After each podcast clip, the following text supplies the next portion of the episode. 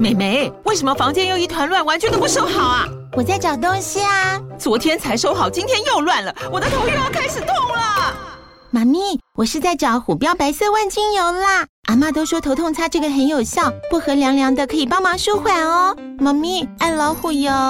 哎呦，今天怎么这么乖呀？很内行哦，还知道要用这瓶百年老字号的。虎标在手，全家神队友。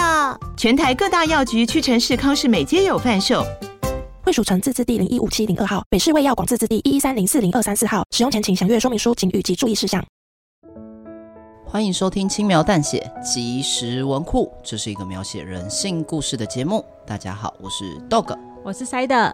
之所以叫即时文库，代表系列内容将是更短、更轻便的小故事，就像即时商品一样，打开就能服用。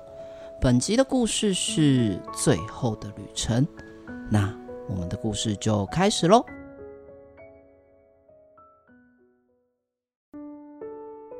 弟弟，你知道吗？流星是愿望之星，只要在流星坠落前对着流星许愿，你的愿望就会实现哦。真的吗？真的啊！我在怀你的时候就向流星许愿，希望能生出一个可爱又健康的宝宝，结果你就出现了。好，那我也要跟流星许愿。那你的愿望是什么呢？我的愿望是……天哪，是流星，得赶快许愿。全家人一起参加音乐派对时，看到数道划过天空的光点，想起妈妈曾经说过的话，我望向天空，不断默念着：“我想去星际旅行，我想去星际旅行，我想去星际旅行。”这是喜欢科幻卡通的我最想实现的愿望。啊啊啊！原来在那里，弟弟，你去哪里了？哦哦，我刚刚去那边拿点心啊。你不要乱跑，这里的人很多，你走丢了怎么办？嗯，如果是这样，那我可以去旁边的房子找穿制服的人，他们应该可以帮我找迷路的爸爸跟妈妈。哎，迷路的人名就是你吧？啊，好啦，至少你还会知道去服务中心找人帮忙。那你就先留在这里吃点心，妈妈先去爸爸那边。哦，好险哦！如果让其他人知道我的愿望，许的愿望就不会实现了。我待在原地，吃着派对里拿到的点心。爸爸跟妈妈正在跟不认识的外国人说话。听说会有来自不同国家的人来参加这场派对，不知道。会不会有从其他宇宙来的客人呢？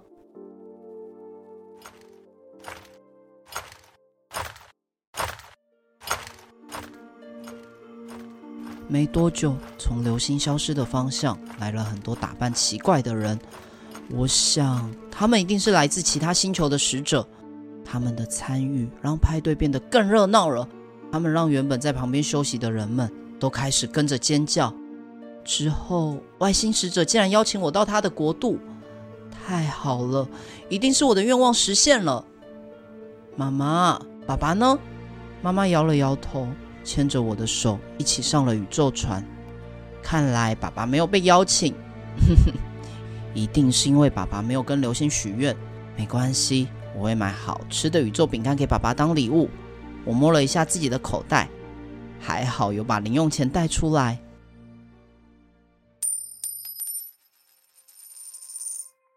我期待已久的星际旅行终于开始了，但旅行的过程并没有我想象中的舒服。太空舱又挤又小，剧烈的晃动让我好几次都差点吐出来。但是我可是星际旅行者，不能没有礼貌，得好好忍耐才行。舱门被打开了。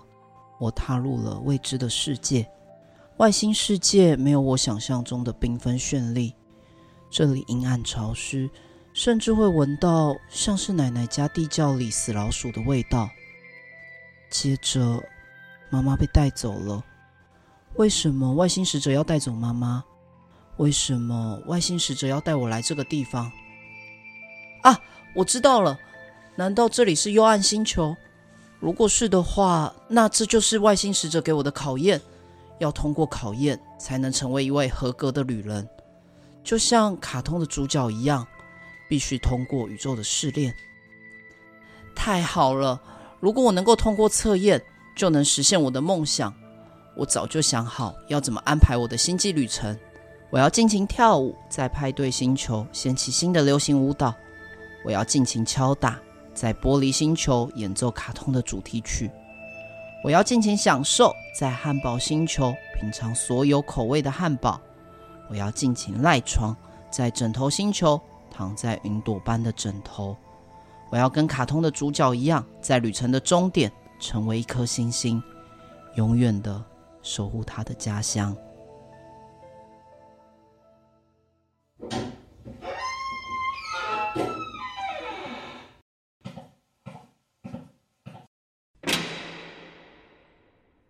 小朋友，今天轮到你了！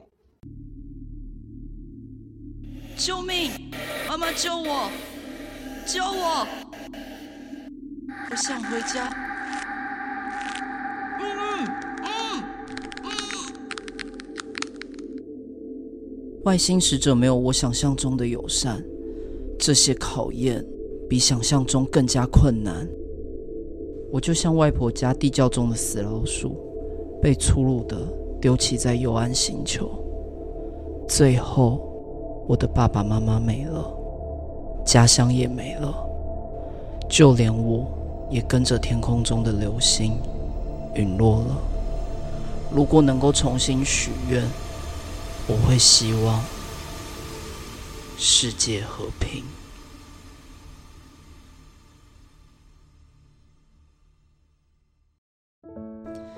感谢收听轻描淡写即时文库。以上是最后的旅程的故事内容。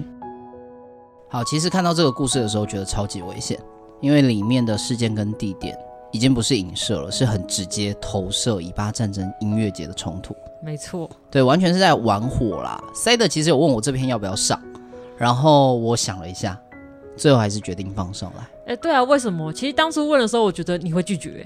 对，然后那个时候我刚好要洗澡嘛。我就说我想下，然后洗完澡之后，我就跟塞德说放。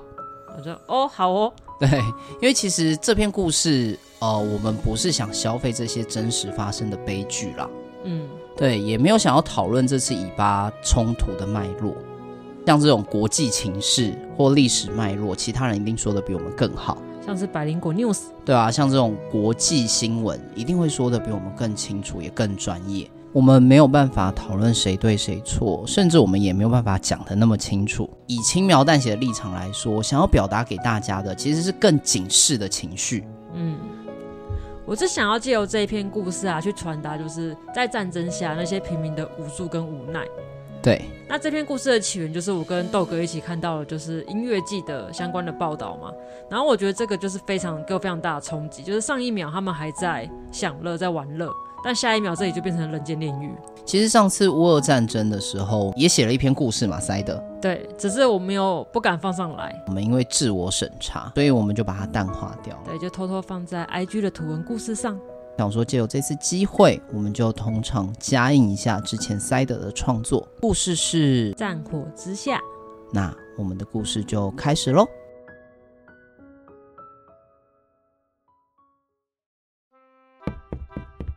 你在干嘛呀？哦，我在玩捉迷藏。要怎么玩？只要不被鬼抓到，就算赢了。你在干嘛呀？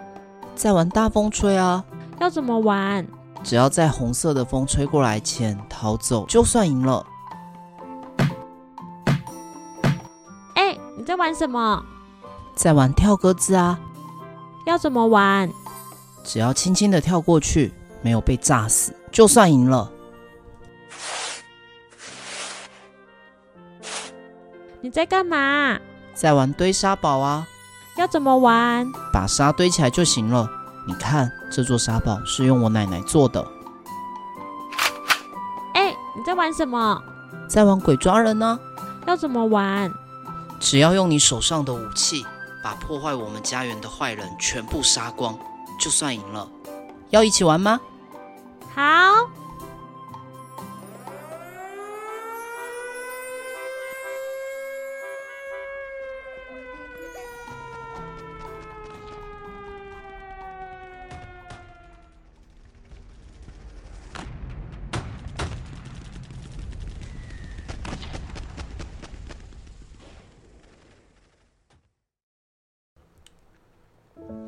以上是战火之下的故事内容。那大家应该可以发现，这两篇故事都是用小孩的视角来描写的。呃，对，因为我觉得这是受到我儿时看到有关战争的动画电影影响，哦、一部就是很有名的《萤火虫之墓》。但因为这一部就是我被他开场，就是主角妈妈被包成木乃伊尸体的状况吓到，所以我后来没有继续看。哦，你这样用木乃伊来形容，OK？对，因为他就绷带人呢、啊。好，我尽量不要多讲，以免被延上。哦哦，好，对不起。然后另外一部就是它蛮冷门的，它叫做《爸爸妈妈拜拜》，就是翻成中文就是《爸爸妈妈再见》。OK，它是一九七九年相当早期的电影嘛？对，然后是在应该是我国小或是幼稚园的时候看过的。对，在台湾也算是比较冷门吗？超超级冷门，你现在已经找不到了。OK，对，然后我觉得它这一部主要是在讲就是横滨的美军飞机失事事件。对，我大概简单讲一下这一部里面在演什么。其实它前它总共七十分钟的电影，有前面有六十分钟，你就是在看三个小屁孩，就是在在互动啊，在玩耍，就是很很欢乐的一部片。对，很童真。对，然后在最后的十分钟，他们学校办了运动会，但因为主角兄弟俩他们生病了，所以在家里休息。那邻居的姐姐就是去参加运动会，然后运动会到一半的时候，他就看到一个飞机失事的飞机战机。然后就坠毁在他们家园中。哦，最后十分钟才给你一个很震撼的冲击，就对。画风批片，突然变成就人间炼狱这样子。对，画风一转啊，就发现它原来是一个相当悲剧而且非常残酷的电影。对，就是到后面整个画面都变成红色，就是形容他们就是被直接被烧死。嗯，就是很残酷啦。而且这两部电影的主角都是小孩，而且悲剧收尾。没错。对，他的描写非常真实，所以带给你很大的震撼。对，因为我会觉得说，就是在战争下，我觉得最可怜的是这群孩子们。我觉得他们在还没有认识这个世界的时候，这世界上已经给他们很残酷的打击。对，就即便他们好战争赢了，可是因为国家都把资源投入在战争之中，所以往后他们不管要做任何事情。国家都没有什么资源给他们，即便战争结束了，一定都会有很长一段时间，整体社会的经济状况或生活水平可能是比较低落的。这一次会挑战争的主题，其实也是因为塞德去完创作者大会之后，他觉得他自己有一些启发啊。哎、欸，我受到蛮大的冲击的。冲击哦，对，因为我那时候有上课，然后有跟其他创作者交流，还有去跟厂商接洽嘛，收到了一些回馈，我就觉得哇，跟我想的完全不一样。完全不一样，什么意思？而且还跟厂商交流，因为我们那天就是要去跟很多的厂商接洽，然后让厂商认识我们轻描淡写。对，我们要去找干爹干妈。对，要找干爹干妈。好，然后那时候我上课的时候，我觉得有一段蛮有趣的，我可以跟大家分享一下。就那时候有一个大姐跟老师说，她想要当 YouTuber，有没有可以给她一些建议？那老师就问她说，她为什么想要当嘛？然后她一下就说，哦，她觉得她很喜欢旅游，她想做旅游类型的 YouTuber，然后她也喜欢拍照，喜欢跟人家分享。然后最后问了一轮之后，他就承认说他其实是想要赚钱。他想赚钱，很诚实啊，挺好的吧。对，可是一开始他不承认，他只觉得说哦，当 YouTuber 很有趣，然后很好玩，然后只是拍拍东西而已，这样他觉得很很简单。对，那当老师问他说，那你要去剪辑，你要去后置，你要去管理一些你的后台，去经营你的粉丝，你这样 OK 吗？他就会有点被吓到，说原来要做那么多。哦，他完全没有做任何功课，就对了。对，他认为就是啊，我只要当网红，只要我拿个手机拍一拍东西，然后放上网络，我就可以发大财。嗯，对。那老师就有跟他说一段蛮有趣的内容，所以我想分享给大家。老师说，就是如果你只是想要赚钱，你不如去工作。就是那些看起来就是赚很多的那些创作者嘛，他们很早期就在这个平台生根，不管是 FB、IG 或是 YouTube。对，一些先进者的资源其实已经没有了。对，所以他们刚刚也说，他们获得了一个很珍贵的资源，叫做流量。对，对，因为现在创作者太多了嘛，流量被分散了，所以你越来越难被看到。没错，流量红利的时代已经没有了啦。对，所以现在进场会非常的辛苦，更不用说你要靠这个来养活自己。好，到目前为止，我觉得你还没有回答到这个启发，跟你选择战争类的主题有什么关联？现在才要开始嘛，急什么？啊，好，没关系，你继续。好啦，然后老师又接着说嘛，就是如果你只是满怀热忱，你有很多的想法，你有很多的创意想跟人分享的话，即便你现在在工作，你还是一样会做这些事情。听完这一段，我其实很有感触。我当初在做社群的时候，也只是为了宣泄在职场上的压力。对，如果当时我只是为了要赚钱嘛，那我的得失心一定会很重，我会在意每一篇说有没有人看，然后有没有人分享。那我觉得这份压力就会浇熄我对于创作的热情。那我认为，在创作者这个泛滥的时代，因为疫情后，我觉得创作者变得爆多哦，越来越多。因为大家都窝，疫情的时候，大家都只能窝在家里嘛，创作。大家都会群聚在网络上。对，所以我在当创作者后，我也认识了很多很多的创作者。那我认为，在创作者中，他最珍贵的资源就是他的热情。哦，所以你觉得这一次的启发就是让你回归初心？对，就是我一开始一定是满怀热情，我想写很多东西，我想分享很多东西给大家。对，你希望可以保持这份情绪，这份心情。对，因为我觉得随着时间久了，这个会边际效益递减，你一定会从一团火变成了一株小小的火苗。OK，会变得比较降气，你的作品，你的产出，应该说会对很多事情都变得比较无感吧。就会变成没有这个热情在。对，毕竟想宣泄的东西，你大概写一段时间就差不多了。对，好，然后我觉得在这次参加创作者大会，我又有像是被添加了柴火的感觉，我又感觉到那个火又在烧了。哦，烧起来了。对，所以我觉得，因为我不知道这个热度可以保持多久，所以我想要在在我还有热度的时候，赶快把想写的东西写出来。看到什么东西有感的时候，就尽量表达出来。哦，拉了蛮久的，终于接回来了。对，所以那时候看到了就是音乐季的新闻嘛，所以就觉得哦，我一定想写一个这个东西。对，毕竟这个就是你近期最大的冲击。对，OK，所以你这一次就跟以往不同嘛，之前都会刻意避开一些比较容易被延上的主题。对，我就写一些比较安全的，因为之前社群被禁、被锁什么的，我就怕了。OK，所以这一次你就觉得哦，要带种一点，对，就勇敢冲一波，冲一波。对，因为我不知道我的热情可以维持到什么时候，那不如在我还有热情的时候，不要让自己留下遗憾。好，那最后我再来小小的工商一下。工商。对，在创作者大会那一天呢、啊，因为我有蛮多的收获。对对，所以我把那天随手写的笔记写成了一篇很完整的心得文，然后收录在我们的赖群里面。哦，原来你打算用那么牵强的方式来工商我们？你只要花一九九斗内我们，就可以加入我们官方赖群。里面有收录很多我写的一些赖群专属的小故事，还有我去上课的一些精华。对，精华跟笔记。是的。对，都是塞的，用他的时间来换的，用他的生命啊！对，赶快来抖内我们吧。好，那最后我们来念一下我们的留言。首先是 Apple Podcast 的评价留言，卡比兽说。Dog 的嗓音很赞，丹尼尔可以多来哦，谢谢你，帮丹尼尔谢谢你，对对对，帮丹尼尔谢谢你，然后 Dog 本人也谢谢你啦，谢谢你觉得我的声音很赞，因为前面几集其实我的声音啊，包括到现在喉咙都还没好，非常感谢你啊，而且你咳了有够久，对，咳的有够久，还是说其实他听很前面的集数，我的声音不是还有丹尼尔，丹尼尔是很后面呢、啊，哦对耶，对耶？你会不会我后来不咳之后，他反而不喜欢我的声音？应该不会啦，反反正总之就是看完这篇留言，塞德跟 Joker 已经哭晕在厕所了。那这样以后要称赞轻描淡写其实蛮累的。啊，要称赞四个人。对对，你要点名哦，塞德、豆哥、Joker、丹尼尔，反正你就是全部来过的，你都要点名过一轮，不然大家都会 emo。没有，就他就喜欢看大家哭晕在厕所。哦，压力好大哦。非常感谢卡比兽的留言，也欢迎大家在 Apple Podcast 给我们五星好评，跟我们互动哦。好，那你学一下卡比兽叫好，他都说喜欢你的嗓音呢。哦，卡比卡比哦，卡比兽我不知道，我也不知道卡比兽，我们叫卡比。好，OK，好，再来是 First Story 的留言，莫他在去年的凉夏特辑第二篇灵异旅馆这一集，有时候小酒馆的比尔熊跟我们一起录音的这一集。他其中留言说：“这一集太欢乐啦，大家都超可爱。关于去夜店回去后的故事，真的非常真实的恐怖。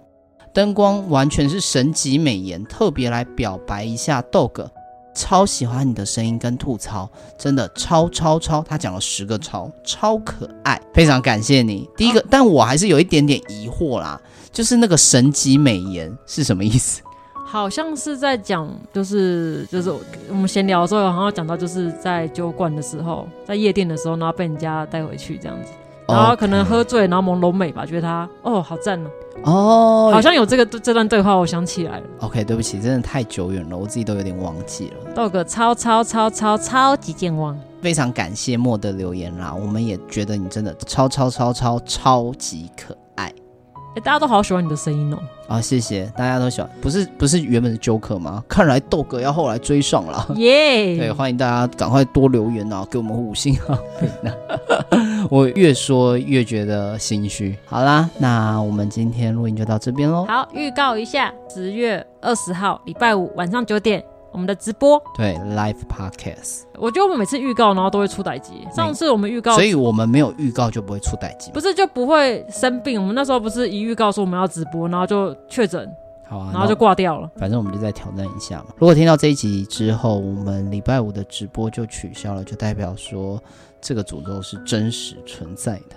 希望不要了。我还特地去跟星星的乖乖来压阵。OK，原来是用乖乖啊，不是我们不是身体缘故吗？可是上礼拜我们也是，呃，我们上一次直播也是各种啊断线干嘛的，这样很搞。哦，所以其实你要处理的事情蛮多的啦。对啊，对，乖乖不能够解决我们的身体啦，但起码能解决。我可以压在你头上。OK，好，那我明天就带着乖乖去上班喽。好，感谢你的收听，我是 Dog，我是 Side，那我们就下次见喽，拜拜，拜拜。